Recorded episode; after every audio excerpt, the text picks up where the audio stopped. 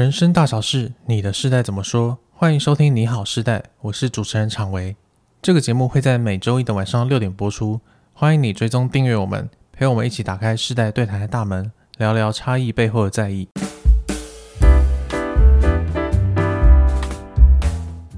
Hello，大家好，我是常维。今天我们要聊的话题是饭局。哎，饭饭局是什么？大家知道吗？就是吃饭的局。吃饭的局。对，那为了聊这个话题呢，我今天找了两位语坛人。第一位是凯宇老师，Hello，大家好。然后第二位是依璇，Hello，大家好，我是依璇。好，今天是圣诞节，不知道现在各位在哪里呢？那在开始今天的节目之前，要先跟大家宣布一个好消息，那就是凯宇老师的新课程《我想跟你好好说》，表达你的在乎，建立深度关系，已经上线了。那现在你只要加入我们的课程，就可以享有超早鸟优惠。这个课程呢，凯老师会带着你理解你身边的人。那你如果觉得寂寞的时候呢，你也可以用好好说话的方式，让身边人理解你，靠近你们彼此，然后温柔的靠近对方。平常有好好说话，这时候比较约得到人吃饭，对不对？对。那如果你这时候没有约到人吃饭，正在听我们的节目，没关系，我们陪你。对，我们陪你。对，OK。今天我想聊这个饭局这个话题呢，是因为我在网络上看到一个漫画，这个漫画的故事情节是这样哦。就是有一个二十多岁新人，他刚到了公司，然后漫画主角他是这个公司的前辈，他就想要请请请这个新人吃饭，然后表达一点自己的善意。然后这个新人呢，他就表现得很犹豫，后来还是跟去了这个饭局。结果主角想跟新人聊天，但都聊不太起来。然后新人甚至点点了一个很贵很贵的餐。然后主角想说，哇，这个人怎么这么的不识大体，然后给我点那么贵的餐，但还是硬着头皮请这个新人吃。结果请客之后，新人反而很尴尬，就觉得说。怎么会怎么会被请客？然后他就赶快隔天就把钱还给了主角。嗯、然后主角想说：“哇，这个人到底是怎么回事？怎么那么难相处？”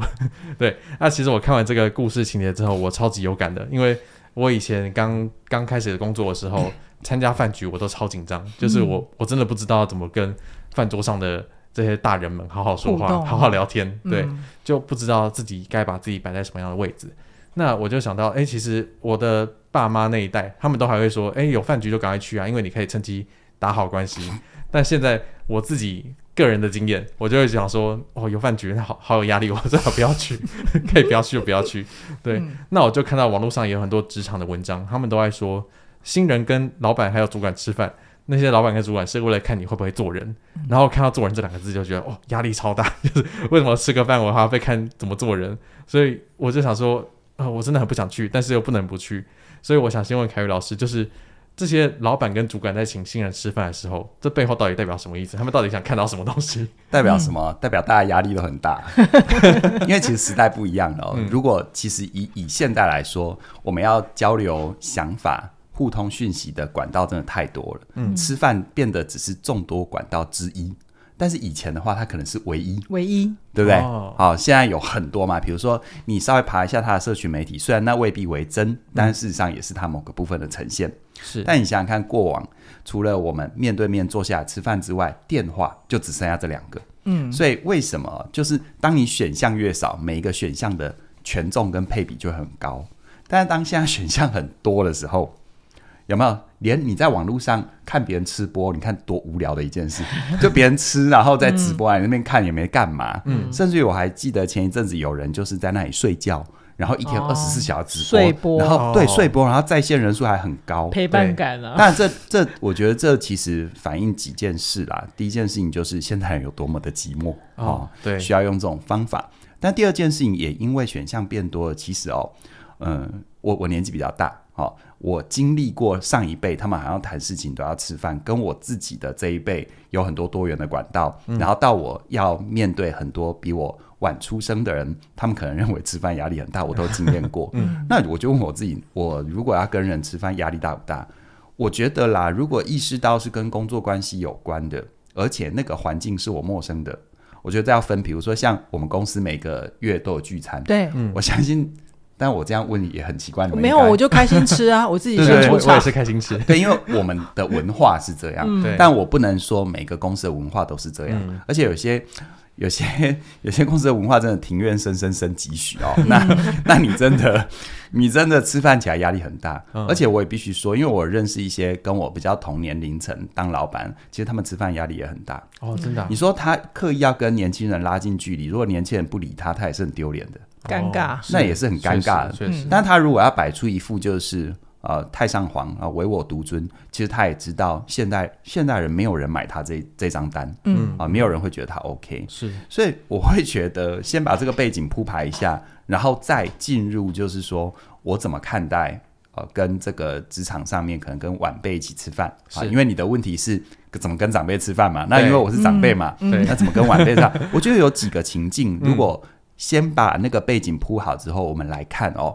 通常现代的饭局大概有三个原因啦，就是在职场上的饭局有三个原因。第一个就是对方就是纯粹想认识你，纯粹想要认识我。对，其实我们永远不能排除这最简单的啊，就像比如说你在路上遇到一个高中同学，不要去阴谋论，想说他特别设一个局要认识你，要给你借钱，你想太多了。有时候就是刚好遇到而已。嗯，那职场上最纯粹的这个饭局，也单纯的只是他想认识你。要不然我们还原一下情境哈，你说他特别敲敲个 line 的讯息，或者敲个这个 message 的讯息，然后跟你说他想要跟你聊聊，想要认识你，不觉得很奇怪吗？嗯，对，确实，如果如果没有任何一个活动来陪衬的话，对，对，然后特别要跟你。约坐下来喝咖啡，然后好好聊 about you，那是要追求了吗？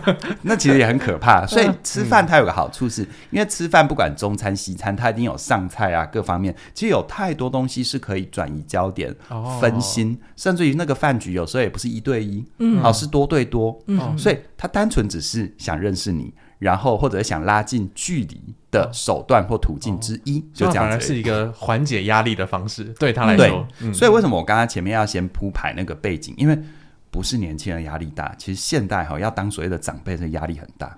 因为我这个长辈，我如何当到让大家不会觉得油腻，嗯，不会觉得有距离，嗯，但是又不是刻意装萌。不要说什么常威，我问你，我如果今天真的在你面前卖萌，你什么感觉？我会觉得不好回答，我我会觉得很有压力，是 是，反而吃不下饭，反而不自然了嘛，对不对？对啊，我今天就就明明我就不是那个，比如说明明我就不懂动漫，我特意跟你讲动漫，你也觉得那是尬聊哦。所以其实哈，做人就是回到最本质的地方，我这年纪本来就有我这年纪会讲的话，但我如何在最大程度上让。我们彼此是能靠近的，嗯，所以我们不能排除他永远有一个最简单而且最直接的原因，叫他单纯只想认识你，嗯嗯。那第二个呢，就是他可能真的有事情要跟你谈，但是你要知道哦，这个这个部分我问过很多人，不管各种年纪，我觉得多数时候，除非你从小就成长在这个都市，就是如果你是乡下来的孩子哦，或中南部来的孩子，像我自己是台中人哦，然后你的。出生的环境又不是那么的，嗯，不是那么的白领，嗯，好，你可能出生比较在蓝领，嗯，或者比较是一般庶民家庭。说实在一点，没有人，没有人从小就习惯坐下来聊事情。哦，真的啊？对，对，嗯，我自己的家庭就让我有这种很深的感觉。对，你如果真的要跟别人特别约下来坐下来谈事情，通常联想到都是坏事。嗯，这是我们很深的那个潜意识的情绪，是是是啊，就是要瞧。人家说瞧，甚至于乔事情，你看，像我以前在台中，所谓的乔事情，大家是坐下来喝茶的哦，推杯换盏的，嗯是啊。然后为什么要约出去吃饭的？为什么甚至于有些，当然我不是鼓励这个文化，有些要上酒店的，嗯，其实重点都不在于饭，也不是在于酒店的那个陪侍，嗯，而是在于那个可以在可以在这种所谓的不那么针对性。嗯，有没有？你看我坐下来，就中间就一杯咖啡而已，所以坐下来就要谈事情，那真的就会让人有一种我必须要跟你短兵相接的压力。哦、所以那种比较草根或江湖味比较重的产业或者是个人，那种真的要坐下来聊，对他们来说压力很大。是，所以他真的想跟你聊事情哦，或者是跟出身，就像我说的，就算你现在大城市工作久了，其实除非你的公司就是很习惯坐下来开会，但是。你的公司习惯坐下来开会，其实也是多对多、一对多，对对不对？对，那个一对一，或者是比较介于纯公事跟私人交流中间，因为其实我们真的出来混久了，有时候谈一些事情是有模糊地带的。对，嗯，我要他第一时间就有以公纯公司角度跟你出场，就没有转换了。嗯，但如果我又纯粹以私人的角度跟你来来那个巧事情的话，有时候又会又会怕没有界限。哦，所以往往那种吃饭谈事情是一个模糊的中间地带，可能是探口风，可能是收集情报，也可能是争取认同。哦，好，所以这第二个可能就是他要化解谈事情那种尴尬感，是啊，要介于。纯正式跟私事中间的一个模糊地带，是就有点像两国在交界之间谈事情那个感觉。对啊，我们台湾不是大家在谈谈什么蓝白和、蓝白拖嘛？啊，到最后不是一个很精彩的场景，就是武汉肺炎嘛？啊，就五个男人在讲废话。说实在，你真的要瞧事情哈，那种公开场合是不可能瞧事情的。是，永远记得。好，这个所有人，我不管你今天年纪如何，世代如何，要瞧事情，要取得共识，没有人在公开场合取得共识。是是，是，公开场合，每个人你知道，尤其你所代表的身份越越越越重要，嗯，其实你背后都有一群跟着你的利益关系，嗯，所以你你那时候讲的每一句话，已经不能纯粹你觉得如何了，不代表你个人了。对，嗯，所以你看，从有历史以来。大国之间的博弈，到商业之间的谈判，到个人与个人之间的磋商，甚至于说出来，你想啦，你如果跟你的伴侣要分手，要谈离婚啊、哦，公开场合是吧？啊、哦，那这个这个男方代表、女方代表一起见证是吧？你别谈了，分手分手擂台，对，你就一定你就对啊，你随便要讲什么，就说啊，这个抚养权要怎么样？你知道后面的人一瞎起哄，你下得了台吗？是，是，是，你退得了吗？嗯，然后你。争你是不是就变变变得形势比人强，被被被大家裹挟，你就要争到底。嗯，那个没办法谈事情。是，所以第二个哈，有时候是要化解谈事情的尴尬，不能排除。好，嗯，那第三个就是，哎，很残酷。对于年轻朋友来说，我必须讲，它是面试的延伸。延伸，嗯，有可能是面，因为可能你进了这家，可能你还没进这家公司，不好意思，当你还没正式进那家公司，还没有正式进入那个团队，或还没有正式签约。好，这个协议签约之前，我告诉你，这种饭局都是面试。嗯，你直接把它当面试，是对，你直接把它当面试，吃饭不是重点。哦，你直接把它变，因为说实在一点，比如说你是个专业工作者，我要跟你合作，我是甲方，你是乙方。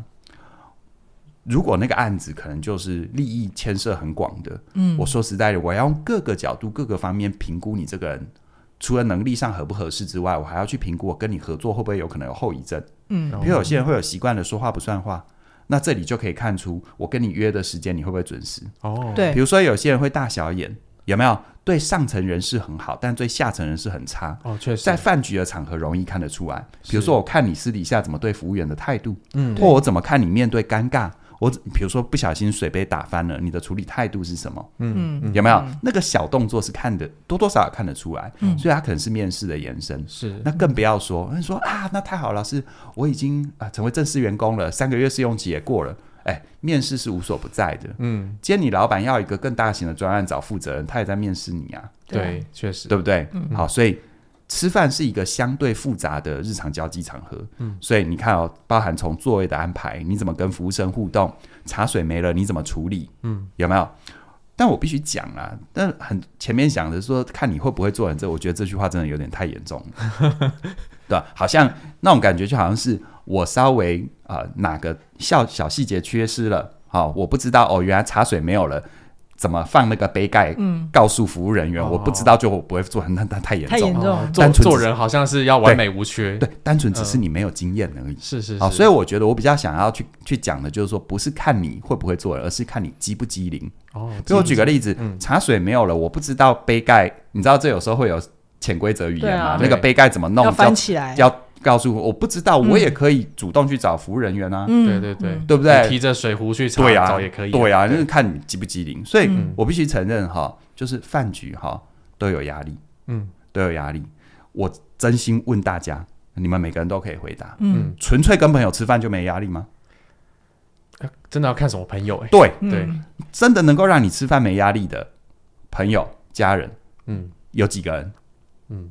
可能不超过十个，不超过十个，对。对，十个我觉得都很厉害了，是，对不对？甚至于比如说你回家吃饭，当你意识到你被逼婚了，而且还要看他在什么脉络之下跟你约吃饭，确实，对，所以他一定就是会有情绪劳务。只是我会比较想讲的就是说，就是我们既然意识到我没办法，我没有办法独立于这个世界单独存活，嗯，那我要跟人有交集，我我可不可以摆正，或者是我可不可以调整一个相对比较好的心态去面对？尤其是如果你的工作需要大量跟人协作，嗯，如果你的工作独善其身，那我没什么意见。你要不要去？甚至于你就打死我就决定我都都不去跟人家交际，OK 的。我觉得这个时代是容许的，是。但如果你的工作避不了要跟人大量协作的话，那么学会怎么跟别人吃饭，然后摆正吃饭的心态。我觉得是还蛮关键的。嗯，哦、那怡璇，你会怎么看吃饭这个关键？嗯，然后在我们社会里其，其实我觉得刚刚凯宇在讲那个面试的延伸，我自己就很有感。嗯、因为以前在编剧圈的时候啊，如果有一个案子要开发，它其实就是一个编剧统筹要去召集他手底下的其他编剧嘛。对。那你知道其实。市面上的编剧写手很多，嗯，有时候你要新组一个新团队，就是你有认识谁，就把他找来吃饭。其实那个就是在看你到底跟谁聊得来，然后共通的语言是不是一样的，因为那个会关系到我们写对白的顺畅度。确实，嗯，对对对，所以我会觉得，对我来讲，吃饭它是因为在吃饭的时候，他会看出这个人的生活感。哦，生活感。嗯，对，比如说，比如说，我们接下来要写一个都会爱情戏，好了。那如果你的用语或者是你的行为举止都很武侠或者是奇幻，就是你在自己的世界里面，是不是就不合这个戏的调性？行为很奇幻是什么意思？对，就是有你知道有些人会比较奇装异服，哦，就是就是就是就是那个你。叫服务人员上菜，我们一般讲上菜，有没有？然后，然后另外一个家伙就说：“请传送一道菜来。”有可能，有可能用词有没有？是是是，对对对对对。然后更包括包括就是你你自己在饭局上，你是一个比较安静的人吗？还是你会愿意交流？嗯，然后你会你你会只顾吃自己的吗？还是你会稍微关照一下四方？嗯，这都是。如果是面变呃面试的延伸的话，会看的事情。那我觉得其实这些表现啊，没有标准答案，它就是呈现你自己。哦。那我只能说，就是大家要注意，嗯、就是如果我们可以给年轻朋友或者是其他世代一些 我们自己的经验的话，就是有可能在吃饭的时候是会呃被观察的。嗯，对对对。我觉得其实吃饭在评估一件事啦，而而且我觉得双方都在评估哦，不是只有晚辈被评估，嗯、就是双方都在评估就。我在看你眼里有没有别人，嗯，哦，我觉得这是蛮白话的。眼里有没有别人？对，比如说，嗯，比如说像有些长辈，他眼里没有没有别人，你吃饭当中，你就会觉得，哦，他可能任意的就决定你该吃什么，不该吃什么，哦，或者就硬硬是要督菜给你，要要不断的灌你，甚至帮你点好菜了。对对对，我觉得那就是眼里没别人。是是。那同样的，如果身为晚辈，那我能不能尊重一下？就是我能不能有意识到，哎，这个饭是如果是对方买单，嗯，那我在点菜上，我是不是要稍微留意留意一下，对，就像比如说，我举个例子，像我们起点聚餐有没有？如果是那种点菜分开点，我通常会先点，哦，我先点一道，而且我会先点贵的，嗯。嗯，为什么？因为这样你们才敢点啊。对，我我如果点一道就是那种很很便宜的，对，这真这真的是凯宇很贴心的地方，对啊，是，对啊，要不然要不然说实在一点。不然就一开始就说说好，各自点各自的，嗯、各自付各自的，嗯，对对不对？其实是一开始有没有说好这件事情？对，对我我还有听过我有个朋友的例子，就是她自己是女生，然后她就带她男朋友跟她爸妈见面嘛，嗯，然后后来她爸妈回家之后，因为他们吃饭的时候其实都是看到她自己的女儿在照顾那个那个男朋友，嗯、然后那男朋友就是都吃自己的，那其实她爸妈回去就会提醒她这件事情，对，你确定你们两个的关系？对，对，你你进去之后会不会更累？对对对，然后这个女儿可能就会想说，为什么莫名其妙讲 讲一句这样的话？哎，对对，但她就是会，但这的确是爸妈才会看得到的一些小细节。而且而且，其实吃饭是了解一个人的中介中就中介最容易发生的点。嗯，我们说了解一个很简单嘛，一起吃饭，然后一起出去玩，还过夜。嗯，你想想看，一起出去玩过夜那个多门槛多高啊？嗯，对不对啊？当旅伴。对啊，所以所以你看这种吃饭是不是容易？但也会容易，我觉得它反而就是。呃，当你心里有别人哦，就算你笨拙一点，我觉得都没有关系。嗯啊，那份体贴、那份关心，我觉得呈现出来，其实不管对上、对下、对平辈、对伴侣、对伴侣家人，我觉得都是通的。哦，我了解。嗯、不过我刚刚听到面试的延伸这个部分呢、啊，嗯、我会想说，嗯，那会不会我们在跟我们的前辈或主管或老板吃饭的时候，我们好像不管吃路边摊还是吃麦当劳，我们好像都要很严谨，就是想说，哦，他会不会今天在面试我？哦，那个对啊，我们怡轩，你觉得我们要怎么分辨？这个饭现在吃的是什么东西？要怎么分辨才能摆正我们 那个心态呢？我觉得有时候可能要从脉络上判断。嗯，比如说，我就有有听过有一些朋友，他们就是老板，他其实是每天晚每天晚上五点半就会叫他们来开会。然后就会开到下班的时间，嗯、然后就说我们一起去吃饭，哦、就是这是他的惯性。嗯，但其实这就是老板只是想找人陪他吃饭而已，就就这么简单。对对对对，老板就空虚寂寞觉得冷，但他又不好意思跟他的同仁说。没有人陪我吃饭，能陪我吃饭，所以就等于假借这样子。对，那如果如果回到我的话，如果我的老板有这样的惯性，我就会觉得，那我就出出去吃饭，反正吃完饭就可以回家了嘛。哦。然后另外一种就是，如果今天有很明确的，我们今天吃这一顿饭，比如说我们起点内部就是每个月聚餐嘛，那就是我们聚餐啊，我们就也都很放松。可是如果今天比如说是尾牙或者是某一种庆功宴，我觉得就是否那个任务完成。我们就开心一起 join 那个成果，是就这样子而已。嗯、然后还有另外一种就是，呃，就是如果你真的都加班加到很晚，而且你是常态性的加班，然后每次老板比如说叫了一堆很很好吃、很贵的 Uber Eats 来办公室，对，对不对？嗯、那起码老板有这样做，你你你起码心里面还比较平衡一点。但是有一些人就觉得，哼，老板花这么多钱。请我吃这这么好的，还不是只想要我继续为他卖命？嗯、我觉得有时候，如果你有这样子心里面的 OS，那你反过来问自己：如果老板今天连一点点表示都没有，你会觉得比较爽吗？如果你还要继续做，对啊，对啊。所以其实有时候啊，吃饭就是大家也不用把它放得太严重，嗯、不是。他不是绝对的非黑即白，说都是面试，或者是都在看你。哦，有时候要回到脉络里面去看。对，其实关于公领域的、哦，我觉得永永远要去问为什么啦。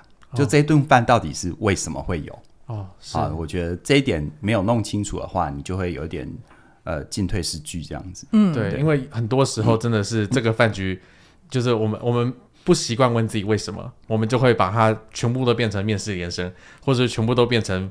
呃，休休闲娱乐，对，你要记得哈，你的长辈或者你的老板也是人呢，你知道，他也要下班的，你知道吗？对，他任何时刻都在，他吃每吃一顿饭都在面试的延伸，他不累吗？确实，我我我不我不能代替别人说话，我只代替我自己，我累啊。对，我也想好好吃一顿就好，我也想只是就是有没有？要不然的话，你看都是面试的延伸，那我怎么点螃蟹？对吗？对啊，卡来出来了，为什么要用？嗯，对啊。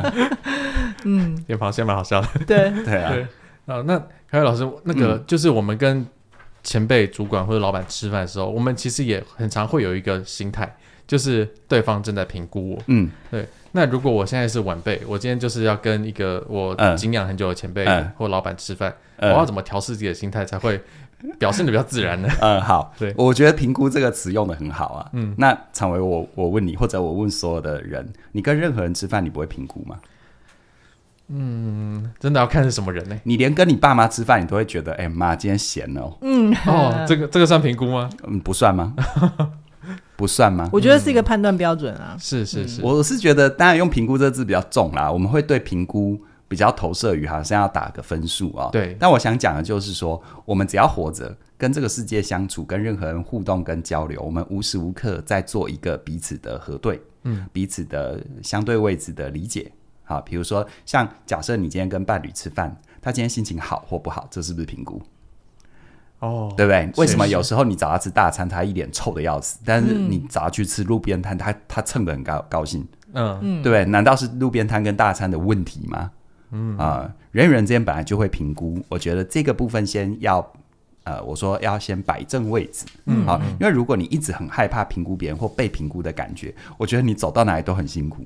哦，今天只是我们在谈这个跟长辈吃饭的议题而已。对，但如果你一直是这个状态的话，我相信，哇，你真的，你不管你不管，你只要跟这个世界接触，甚至于来了，你会不会因为你自己即将要 po 一个文，自己也在那边纠结半天？会啊，会会，那也是评估被评估嘛，对不对？哦、好，嗯、所以我觉得先这个先了解，然后再来，我们回到吃饭哈。第一个，你在跟前辈老板吃饭的时候，你会不会评估他们？我先问。这样讲的话，就可能是会的。对啊，你也会去想说，哎，老板今天怎样？对他点了什么，然后他怎么吃的？为什么请前一个同事是吃高级餐厅，请我吃热炒？路边摊。对对。可是搞不好是怎样？他请前一个同事吃高级餐厅，是要跟那个人谈什么时候离职哎。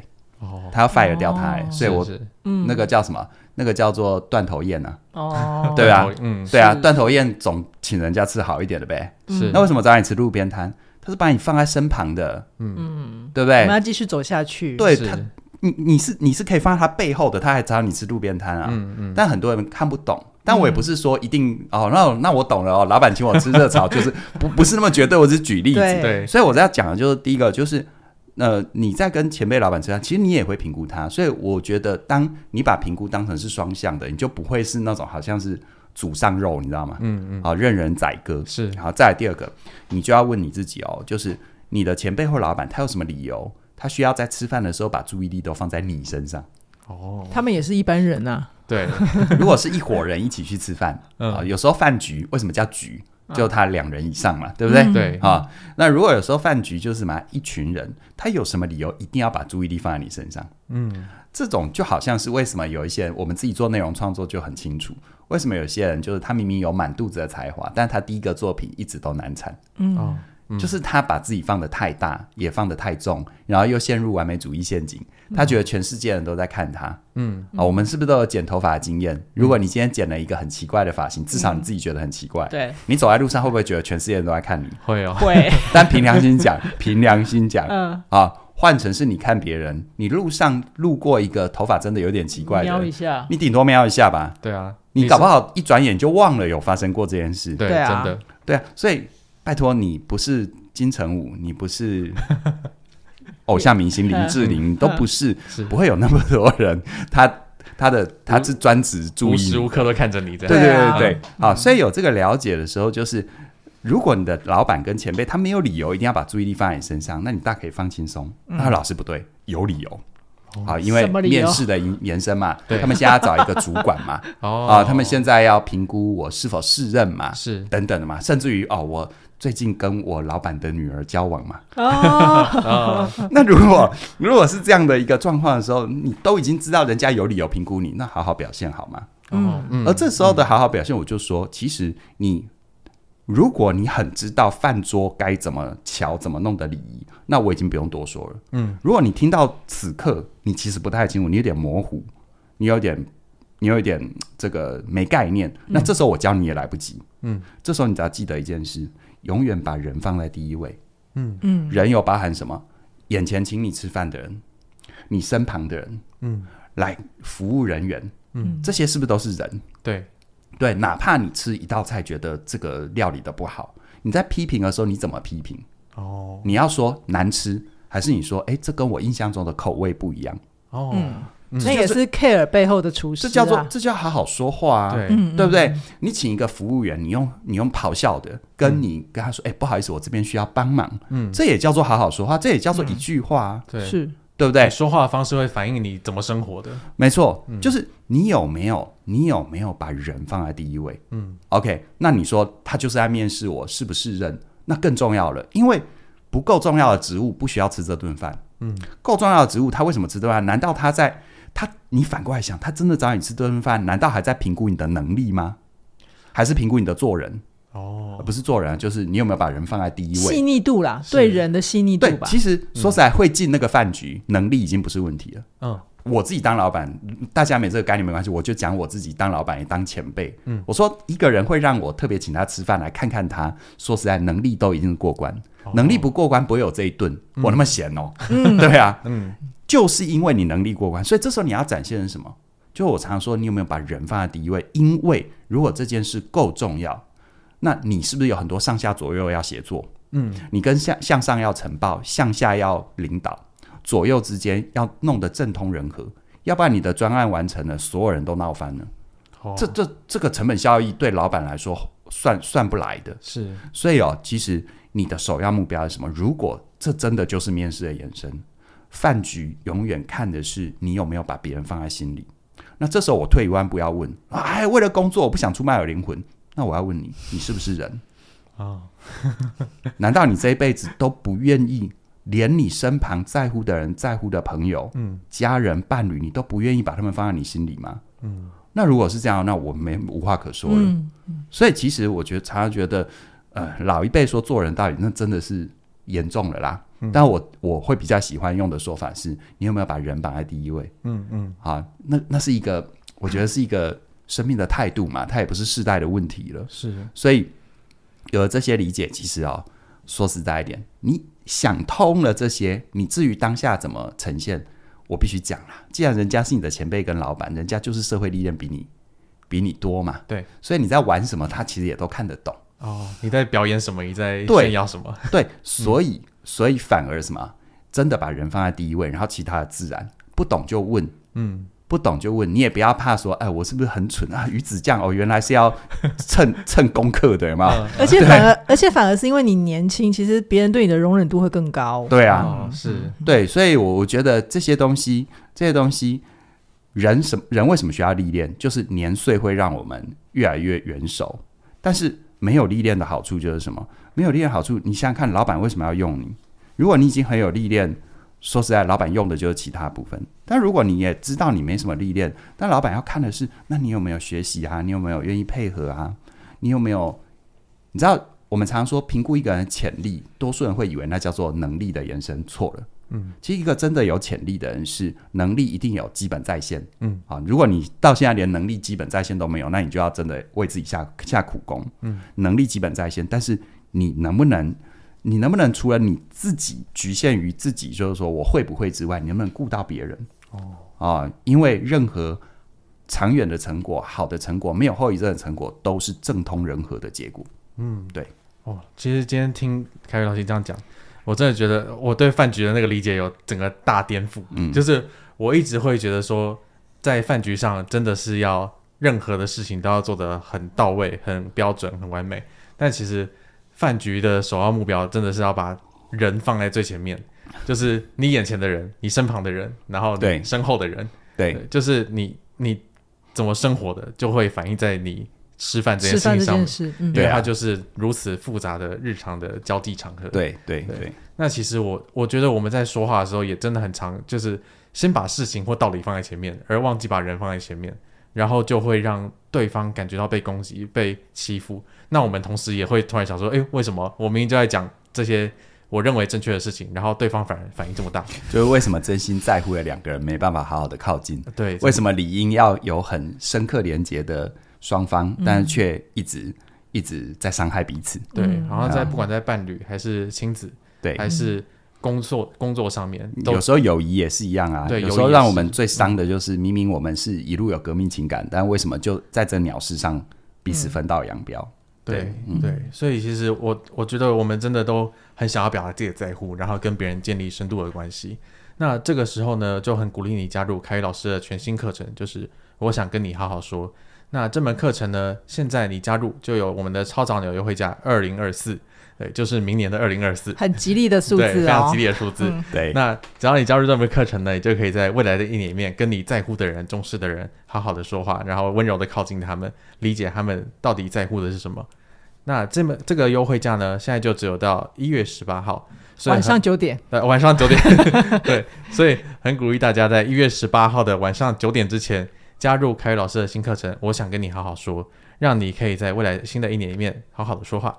好，今天世代节目就聊到这边了，期待下周一的晚上六点再跟你聊聊有趣的话题喽，拜拜。拜拜。